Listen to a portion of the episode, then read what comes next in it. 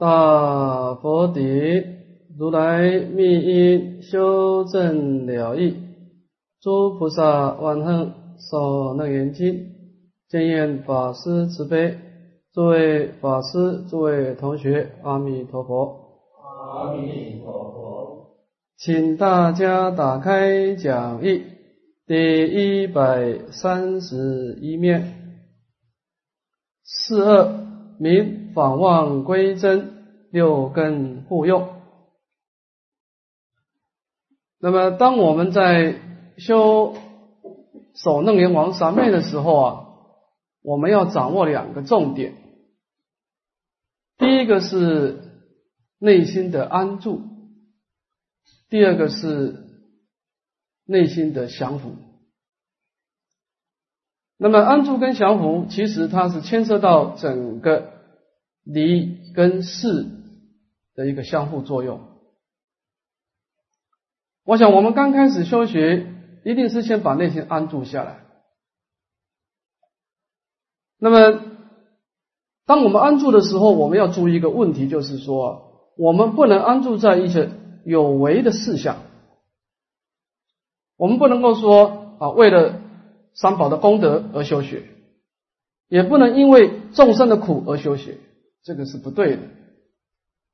因为有为诸法都是生灭变化的，而且这个变化你做不了主的，所以我们依止四相而住，我们就会躁动不安。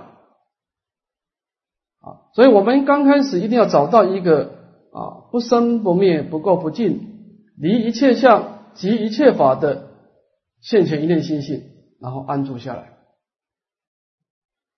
这个安住其实就是一个你。确定你修学的目标。你看，我们一个人安住以后，他的修学是怎么样？印光大师说：“无不从此法界流，无不还归此法界。”所有的修学依止一念心性而发动，最后的功德还是在开显一念心性。所以我们讲法法消归自信。一个人会讲这句话的人呐。就表示这个人安住下来，他走的快慢是一回事，起码他已经是如实安住了，他找到家了。所以，我们今天去台北，你整个方向的定位已经清楚了，我要怎么走，我的目标在哪里，很清楚。这个过程会有一些曲折，没关系。所以我们整个刚开始修学，你一定是确定你的。目标在哪里？古人讲：“你安住了没有？”啊，那么这个地方当然是以离离体啊离一切相的离体来安住的。那么安住以后，接下来就是一个四相的对峙了。因为离体是清净本然周遍法界，是超越时空的。那么你修行一定要有一个所观境呢？你在哪里修学？你的烦恼在哪里活动？我们烦恼要断惑正真，烦恼在哪里？啊，所以当我们安住以后，就开始要找事相上的对峙。那么我们的身心世界有六根六尘六识，在本经当中呢，最好的一个对治烦恼的处所就是六根，六根门头。为什么呢？因为它向外可以攀岩六层，向内可以牵动六世，它刚好记在中间啊，所以在整个楞严经，它的所关境其实就是在六根当中。特别我们到的二十五圆通啊，我们会强调这当中有两个圆通是特别重要的，一个是耳根圆通，另外一个是念佛圆通。念佛圆通是强调一根的。一个是从耳根的反闻文字性而趋向真如本性，一个是从忆佛念佛啊思维诸佛的功德而产生强烈的皈依而产生感应道教。那么偶一大师说这两个都非常重要，一个是从耳根入手，一个是从意根入手啊。所以整个对治烦恼基本上的用功的处所啊，就是在六根的当中。升起关照，所以我们在整个修学当中呢，第一个先把自己修学的目标确定，然后在六根当中呢，念念起关照啊，那么这个时候我们就能够使令自己啊成就如来密因修正了义，也能够成就诸菩萨万恨的功德圆满啊。那么这个是本经的主要的修学的概念。那么我们这一科呢，是讲到这个六根的对治，应该怎么对治的问题啊。那么四二呢是讲反妄归真，六根互用啊。前面是讲迷真起妄，六根偏局。那么反妄归真，就是从众生的妄想当中呢，而回归到真实的心性。这个时候，六根的功能呢，就能够互相的通用。所以反妄归真是讲因地的修学，六根互用呢是果地的功德。这当中分两段，第一个明反妄圆拔，第二个归真互用。啊，首先我们看反妄圆拔，反妄呢，就是在众生的妄想的因缘当中呢，而回光返照。圆拔呢，就是圆满的拔除这个六根当中呢五印的障碍啊，叫圆拔。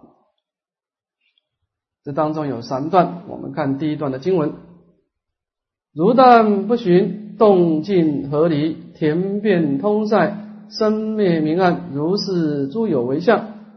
谁拔一根脱捻内湖，湖归延真，花本名药，药性花名。诸以五年应拔延脱。我们先看第一段。那么，当我们安住在一念心性以后，我们开始对治，啊，就开始经常的关照六根。那怎么对治呢？这个地方讲，如但不寻动静。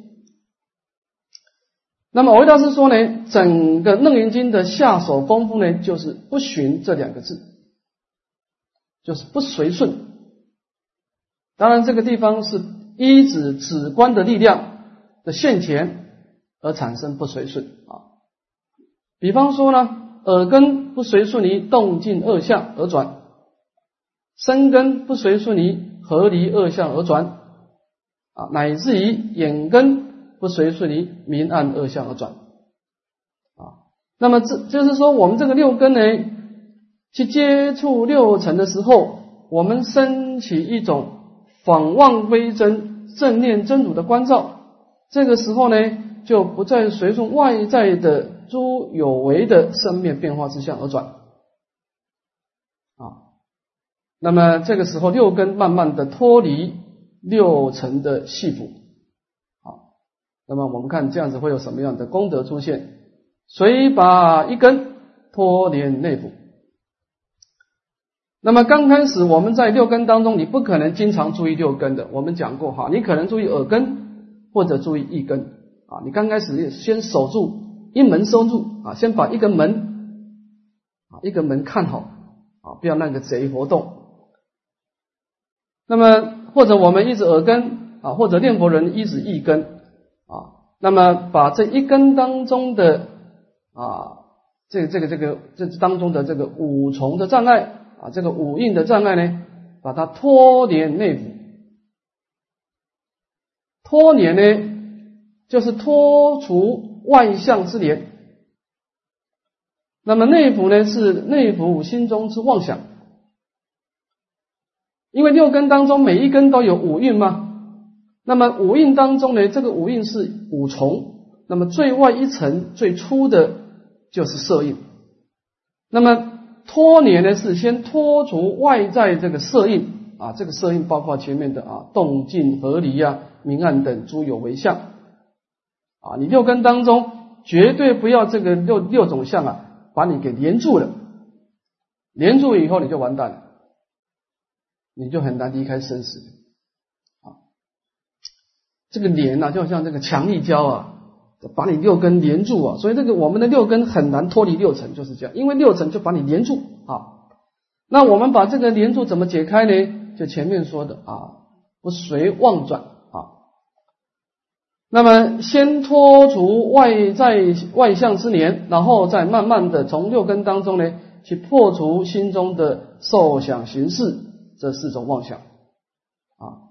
那么最后呢，福归严真花本明耀啊，使你内心能够回归到这个离诸对待的一真法界，而本具的光明就能够全部显现啊。那么。最后的结果呢是药性花明，诸以五年严拔严脱，应拔严脱啊。那么一旦我们的本具光明显现出来啊，那么其余五根的种种的障碍呢，也都能够相应的拔除而圆满的解脱。我们讲说一根既还原，六根成解脱。那么这个地方，藕益大师在注解当中提出了两个重点。他说，这个地方其实道尽了整个首楞严王三昧的修学的因果。从因地来说，藕益大师说，这个不寻二字呢，是下手功夫。因为这个六根，你一向外，你一定被六尘连住，你就完了。所以你这个修行人经常保持警觉。我们不是说不要去接触六尘的，其实你也做不到。你说我眼睛一辈子都不看东西，你也做不到。你耳朵不听声音，也不是这个意思。啊，就是说，他声音现前的时候，你观照力要现前。啊，观相言望，观性言真。从这个相望性真当中呢，我们放弃的生灭的相状，我们依止真实的理性。所以这个时候。回光返照，真实的理性，而放弃的希望的相状。所以我们讲舍事用根呢，啊，就是不要去攀岩六尘啊。这个从六根当中的回光返照啊，所以这个不寻这两个字是下手功夫。其次呢，我一大师提出这个应拔言脱啊，最后这四个这个圆这个字是很重要，因为。首楞严王三昧是一个言教的法门，它是顿超的，所以顿超的法门就是说呢，他只要在一个法门当中成道的成就，他其他的法门相应的功德全部现前，一修一切修，一断一切断，一层一切成。也就是说呢，因为他刚开始六根的时候，楞严经的修学是他的基本思想是掌握先机。你看，我们一般在修四念处啊，大概六根跟六尘接触了以后，已经打成一片的纠缠不清的烦恼开始活动的，才开始对峙的啊。多贪众生不净观啊，多嗔众生慈悲观。我们一般人很少能够掌握六根跟六处接触的那一刹那就开始起观，很少这样子，没有那么快的啊。所以《楞严经》。它的关键就是你要觉悟的快，你要觉悟的快。为什么手楞严经在临命中的时候，他断烦恼，他远离障碍特别快？因为他往往就在六根活动的时候就开始注意了。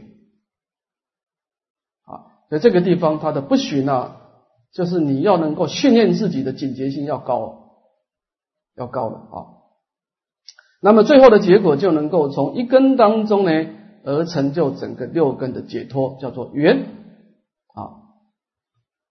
那么这个地方等于是把这个整个楞严经的修学的因果啊，把它标出来。我们看第二段，五二名归真复用啊，就是当我们的心归于真实的心性以后呢，六根有什么样的功德呢？就能够相互的通用。好这个地方有两段为一的正互用之相，第二个是互用，所以先证明六根互用的相状。首先我们看第一段，不由前尘所起之见，名不寻根，即根名花，由是六根互相为用。那么我们一般的六根的启动啊。一般人没有修行的人是被动的，就是有六尘六根才作用。所以平常我们一般人就是没事的时候，六根就是打自己的妄想。那么修行人不是修行人的六根啊，你不能够由六尘启动，由自己的智慧的关照启动啊，由关照力来启动六根啊。所以他说啊，一个真正六根当中升起智慧的人，他所升起的知见啊，是怎么升起呢？不由前尘所起之见。他这个时候慢慢的脱离六尘以后啊，他已经不在于依靠外在的。动静合离，乃至于明暗等种种的相状呢，来启动他内心的了别作用。也就是说，它是明不寻根。这个明，就是他整个六根的作用，是一指心中的智慧啊。你该怎么做就怎么做，该拜佛就去拜佛啊。你不要管你心中是什么想，也不要管外在环境怎么样。这个时候，六根的是。完全用智慧来主导它六根的作用，那么这个时候已经不寻根，已经不再随顺于外在的沉静而发动啊，外在的沉静是怎么样？已经不再影响这个修行人六根的作用啊，所以名不寻根，而只是记根明发，但是他还是要假借六根呢来显发他心中的智慧。所以说呢，如此一来呀，六根就能够相互作用啊，就是他的六根已经不再被六尘牵动，而是用他的智慧的光明来主导他的生命。这个地方把六根互用的相状先讲出一个道理，这以下引出六个现实的例子来做证明。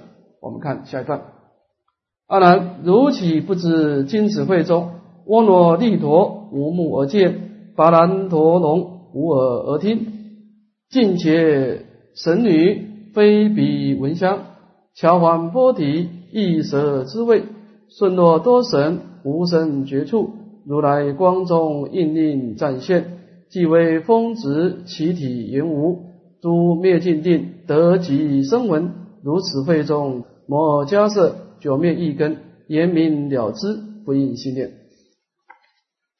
那么六根。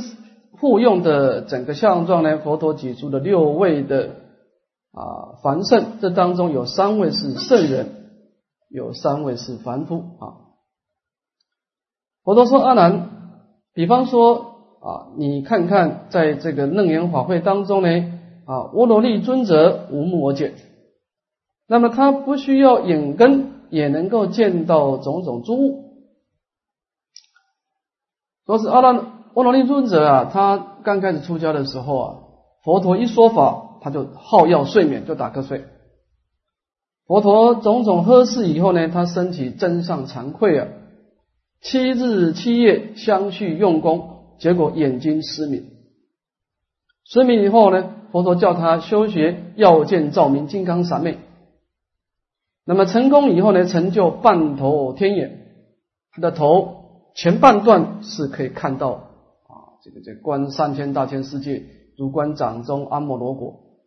那么后半头呢，就看不到，叫半头天眼啊。所以他也不需要用眼根来看呢，他眼睛没有，他眼睛没有作用，但他用头部，他往左边看，往右边看，他还是看得到。他用身根来照见诸法，所以这个地方也就是说，其实六根啊，它内在的心性是相通的。巴难陀罗无耳听。那么巴难陀龙王呢？他本身出生的时候，因为他过去的业力啊，他耳朵就已经失聪。他是用他头头上的角啊来听声音啊，这个是凡夫了。前面前面那个是圣人。近且神女，近且就是恒河啊，恒河神女呢，她在这个闻这个香味的时候呢。他也不是用鼻根，而是用眼根来闻香啊，这个这个也是反复的哈。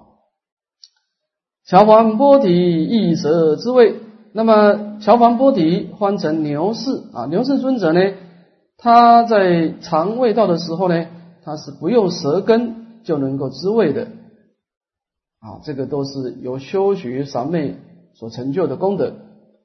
顺诺多神无生绝处，顺诺多就是虚空了。那么虚空之神，它本身呢没有身体，但是它也能够感觉到身上的苦乐的触触法。那么他是怎么感受到呢？他因为过去的业力没有身体的感觉了，他觉得很痛苦，所以佛陀的慈悲呢，以光明来照射他，这个印就是照射，使令他的色身呢暂时的显现。那么他那个显现是佛陀的光明所照射了。所以他的身体的本质呢，就像风一般啊，若有若无，它的本质事实上是不存在的。但是它的若有若无，他还是可以感觉到那种苦乐的感受啊，这是佛的光明所加倍。诸灭尽定的极面声闻，这个极面声闻指的是三国以上的圣人啊，他入的灭尽定以后呢。他的整个前五世的受消灭了，第六意识的想也消灭了，第七意识的习令就是这个私心所这个染污的这这一部分也消灭，所以他受想行形式灭一部分啊，受想是全部灭掉。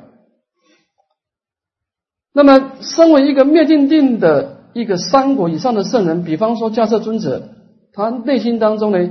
已经长眼已经灭掉的一根啊，第六意识的想跟第七意识的行啊，这个也是行力也是染污的行灭掉啊，清净的行是保存保存下来。也就是说，他第六意识的想心所已经消灭了，但是他的第六意识还是能够圆满了知一切法的差别。他在想象事情根本不用第六意识的想。他也可以想象很多很多的事情啊。那么佛陀举这六个例子呢，也就是证明六根的互用啊。这当中呢，凡夫是由业力所招感的啊，圣人是修学圣道所成就的啊。这个六根互用啊，我为大师讲出一个譬喻说，他说前面举一个例子啊，像太虚空。太虚空是相通的。你现在在太虚空当中放了六个容器，这个容器是暂时的吧？你把六个容器拿起来，它又汇成恢复成太虚空。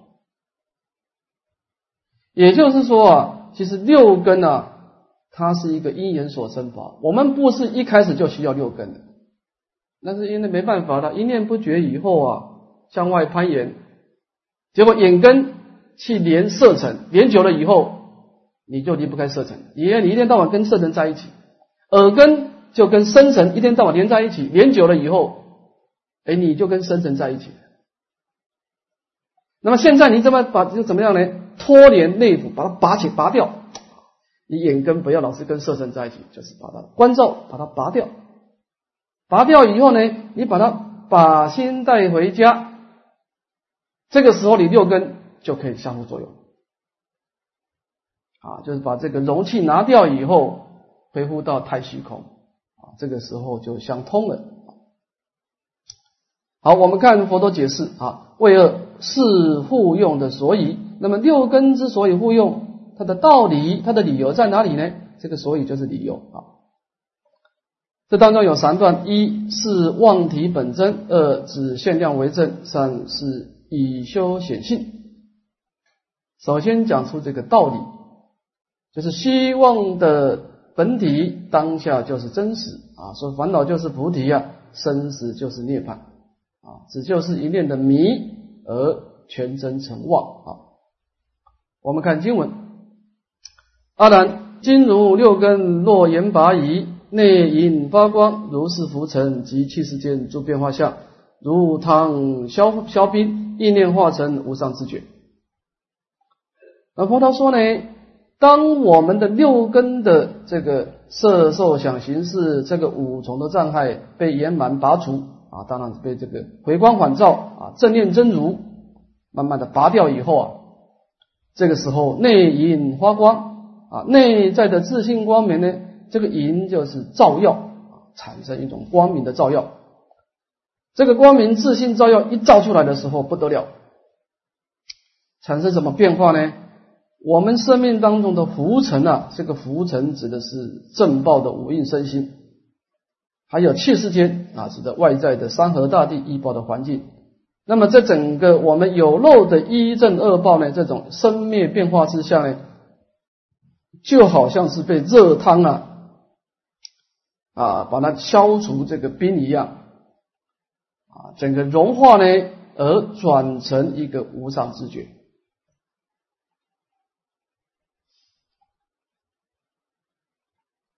其实本经的修学是破根尘啊，窘脱根尘，灵光毒药啊。当然，他先破尘啊，他先破外在的尘，再破六根里面的受想行识。那大家会问啊，那我这个平常我眼睛是看靠眼根呢，耳朵是靠听声音是靠耳根呢？那么我把眼根也破坏了，把外层破坏，这个我们可以理解。你把眼根。把六根也破坏了，那这个怎么办呢？啊，其实它不是破坏，它是一个转化。所以我维大师说啊，这句话的关键的字眼在这个化啊，应念化成无上知觉，就是说你现在本来是一块冰块，冰块就是障碍种种，很死板嘛。你现在把冰块化成水嘛，它的本质没有变嘛，还是湿性嘛。你说我眼睛看东西，那么。那佛陀的眼睛干什么呢？佛陀眼睛还是看东西，只是他眼睛看东西，他有无量的波罗蜜。我们眼睛看东西产生很多的障碍，为什么？因为我们没有回光返照。好，所以你修成就以后，你往生极乐世界以后，你还就是用你这个六根，只是这个六根啊。是从冰块转成一个柔软的水，作用不同，本质没有改变啊，它是一个转变啊。然后从这个地方我们可以知道，哦，原来成就圣道啊，六根还是六根啊，但是它是一个一个跟无上知觉相应的六根啊，不是跟那个烦恼相应的六根啊。这个地方讲到妄体本真。我们看生的只限量为证，这以下呢，佛陀举出现前的事项啊，来证明六根的确是可以互用啊。阿难，如彼世人既见疑眼，若令集合暗相现前，六根黯然投主向内，彼人以手寻体外绕，彼虽不见投主一半，知觉是同。说是怎么知道六根可以互用呢？佛陀说啊，你不用等到成就圣人，我现在就可以证明给你看。比方说，说阿难说世间上有一个人啊，既见一眼。那么世间上的人，我们经常呢，由于过去的妄想啊，就习惯性把见的功能啊，聚集在眼根当中。那么记久了以后，他的看就看眼睛了，觉得你这个走路。你在这个草丛当中，你不断的走一走一个地方，走久了草丛也变你走出一条路出来，啊，就是我们凡夫啊，我们经常把我们一念心性啊，把它聚集在眼根当中去看事情，记久了，哎，这个眼根就变成一个见的功能。好，现在呢，若令集合暗象现前，假设这个人老是靠眼睛在看东西，这个人啊。你叫他快速的把眼睛闭起来，这个时候他的眼根啊，一定是产生一个暗象，而一无所见。那么右根黯然头主向内了。那么这个闭眼睛的人，如果他前面站着一个人，那么这个闭眼睛的人对前面这个人的相貌啊。可以说是从头到脚完全都不知道。你看，你把眼睛闭起来，有人站在你前面，你一定是站在你面前面前这个人，不管是头，不管是身体，不管是脚，你完全看不清楚。好，这是正常的。彼人以手寻体外绕，彼虽不见头足一半。啊，但是如果说呢，这个闭眼睛的人啊，他可以用手来代替他的眼睛，用手去摸这个站在前面的人啊，寻得这个人的身体啊，哦，他摸到他的头，摸到他的身体，摸到他的脚。那么笔虽不见呢，头足一半。那么虽然这个闭眼睛的人他看不到对方的相貌啊，但是他透过手的摸触呢，他也可以知道哦，这是这个头，这是身体，这是小脚，很清楚的能够分辨得出来啊，知觉是同。也就是说，你利用手的摸触的知觉，跟用眼睛的知觉达到的效果是相同的。这个地方的意思就是说，其实六根在向外攀岩的时候啊，六根是各自独立的；但是六根在往内回光返照的时候，那根六根是相同的。所以他这个地方佛陀举例子嘛，他说不一定要佛菩萨啊，沃罗利金尊者用头来看你，看你一切法不一定啊，你就是凡夫用手也可以代替。眼睛嘛，啊，你看那些眼睛瞎的人，他的耳根特别厉害啊，他听这个脚步声就能够知道这个人谁来，就跟眼睛看一样嘛，知觉系统，他的判断力也是正确的啊，所以说这个六根呢，其实是有限量可以证明的，是可以互通的。当然，这个互通是必须要有方法，这一下佛陀只是呢。这个修德的方法来开显内在的性德啊！看经文，言见一明，暗沉无见，不明自华，则诸暗相永不能昏。根尘既消，因何觉明不成言妙？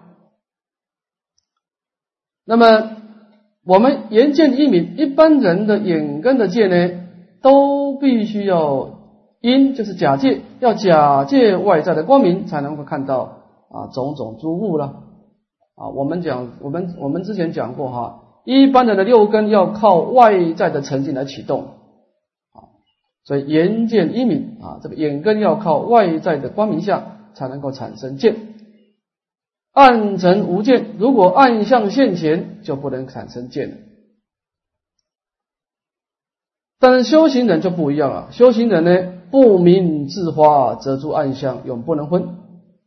当我们的六根经过回光返照、正念真如的时候，把自信的光明显现的时候，他的眼根呢就不再假借光明，也就能够见物。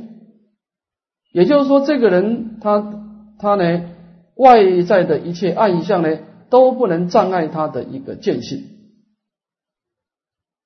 所以根尘既消。啊，自信的光明既然显现了，根尘自然脱落啊。那么这个时候呢，他的本觉的光明自然就能够圆满无上菩提，跟圆满跟无上菩提相应啊。那么这个地方，其实我们前面也讲过哈，这个地方的重点在根尘绩效。楞严经它就是对治根尘。其实它也对是六识，但是你六根不动，六识就不能动。他先脱离六尘，然后再处理六根里面的受想行识，这是个心法。慢慢的一层一层的往内走啊。总而言之，你今天要修习手弄眼王三昧，你从今以后你在眼睛当中呀。要多注意，不能用眼光来看，用心光来看，它是向内去看，用智慧来看。啊，我想《楞严经》呢，它一再讲一个观念呢，就是说，什么是生命的因缘？什么是一个永永恒的功德？生命的因缘就是说。我们因为过去的颠倒，一念的迷情呢，我们六根向外攀岩，眼根攀岩射程，结果被射程给绑住了，被连住了，耳根攀岩生成，耳根就被生成绑住了，结果弄到自己呀，很多功能都表现不出来。我这个本来是百天大海啊，结果变成一个小水泡。我们之前也讲过公案啊，说一只老鹰，这个猎人养这只老鹰啊是很辛苦啊。那么这个老鹰它一天到晚跟鸡长在长长在一起，久了以后呢，它翅膀没有用以后呢。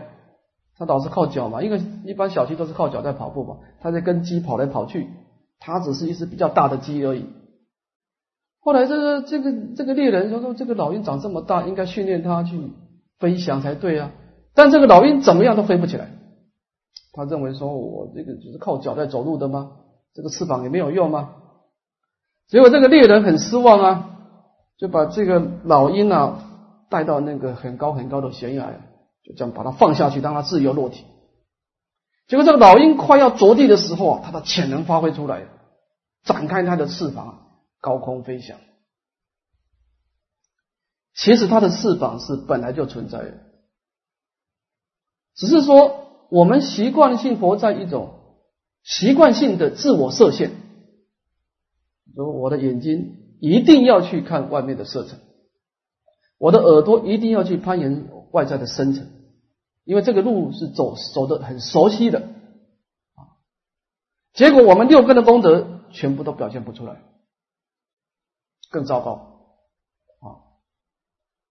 所以这个地方意思就是佛陀意思就是说啊，其实我们的六根内里面有很多珍宝，但是我们因为向外攀岩呐，我们很多的三身四智五眼六通种种的波罗蜜，通通表现不出来啊，就像这个老鹰一样。啊，它的翅膀啊，后来就不能够表现出来啊。那么这个地方的佛陀意思是说，就是说啊，我们不要再往外攀岩，开始，回光返照啊，正念真如啊。这个时候把自信的光明显现出来啊，那么这个时候会产生种种的波罗蜜的妙用啊。好，那么到这个地方，等于是把《楞严经》的一些修学概念呢。啊，说是把心带回家啊，把它描绘出来啊。我们看根二的觉通一致，那么这段呢是决断会通啊，阿难尊者心中的疑惑跟执着啊。这个地方有两段，第一段呢明因果具常觉通出意，二明结节无二觉通此意啊。那么先看第一段，明因果剧场觉通出意。这个因果剧场是什么意思呢？就是因地的真因跟果地的觉性啊，都是真实不生灭的。那么因果都是真实不生灭的，来觉通出意啊，来出觉觉通这个前面讲因地的初心的这个义理啊。这地方有两段，第一段呢先。一个疑问，第二个释答啊。先看阿难尊者心中的疑问。我们看第一段，阿难白佛言：“世尊，如佛说言，因地决心，欲求常住，要以果位名目相应。”那么这一段是阿难尊者先引用佛陀前面的开始。他说：“佛陀啊，你老人家在讲第一决定义的时候啊，你老人家曾经说啊，说一个大正的修行人啊。”他的决心，因地的决心，他因地的花心啊，要成就整个常住的菩提涅槃之果，他必须要有个条件，就是他的因地花心呢，跟他果地的结结性呢，因果之间的名称跟义理啊，要完全相应才对。也就是说，如果你追求的是一个常住不生灭的菩提涅槃，你因地的花心。也必须是不生不灭才可以啊！你这个最初的目，你所因地的发心，跟你最后的结果是要相同的啊！这个我们前面讲过了。这句话是什么意思啊？其实你念头一动，你的结果就出来了。你去拜佛，到底这个拜佛的功德是什么？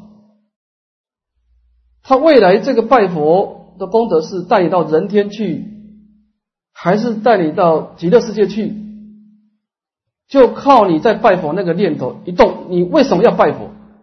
那个念头一动以后，就决定这个拜佛的功德。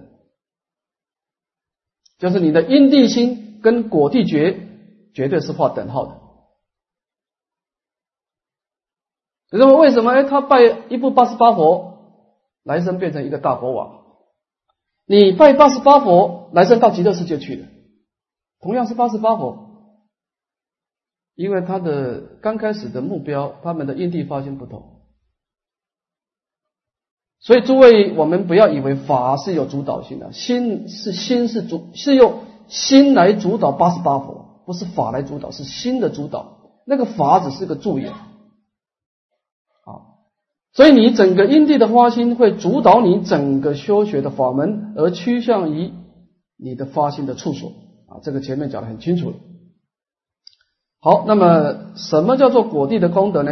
阿难尊者把它讲出来，看经文：世尊，如果未中菩提涅槃，真如佛性，安摩罗氏，空如来藏，大言尽智，是七种名，称谓虽别，清净圆满。体性坚宁，如金刚王，常住不坏。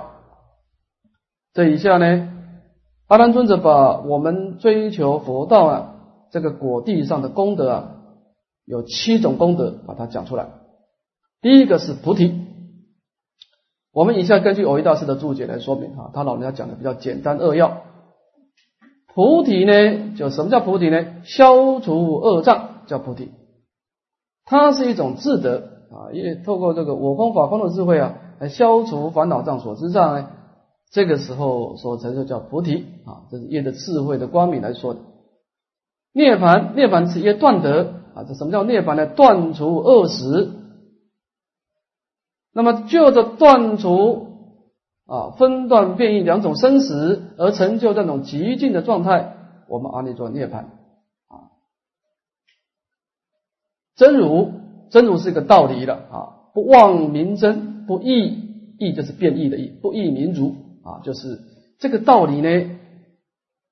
不管是过去，不管是现在，不管是未来，不管你到天上，你到地狱去，这个道理永远是真实，永远是没有变化的啊。所以，我们这念心的本质是离一切相即一切法的，过去如此，现在如此，未来如此。啊，是真实而不变化的道理，叫真如。第四个佛性，什么叫佛性呢？不变不坏，名为佛性。它没有生灭的，没有升级，没有变化，没有消失的，叫佛性。啊，阿摩罗斯，当然这个事就是能够分别啊，它能够分别一切而无染着啊，它那个明了的心呐。去分别外在的色身香味触法的时候啊，不会跟六尘啊连在一起啊，不生染着。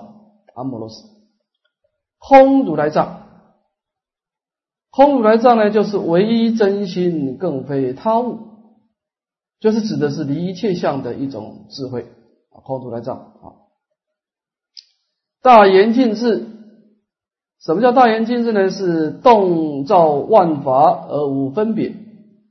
啊，在观察一切法的时候，不生起虚妄的分别啊。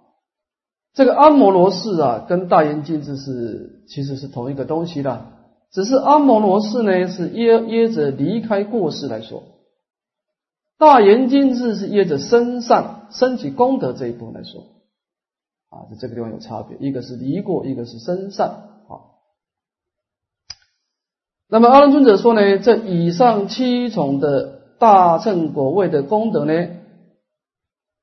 那么名称虽然有差别了，但是它的体系呢，都是清净的，都是圆满具足一切功德的，而且呢是坚固而不可破坏。就像金刚宝王啊，是常住而不可破坏的啊。那么阿难尊者先把成佛的七种功德讲出来，他强调这个都是不生不灭、不可破坏啊。那么，到底阿难尊者到底是想问什么啊？下面我们再说啊。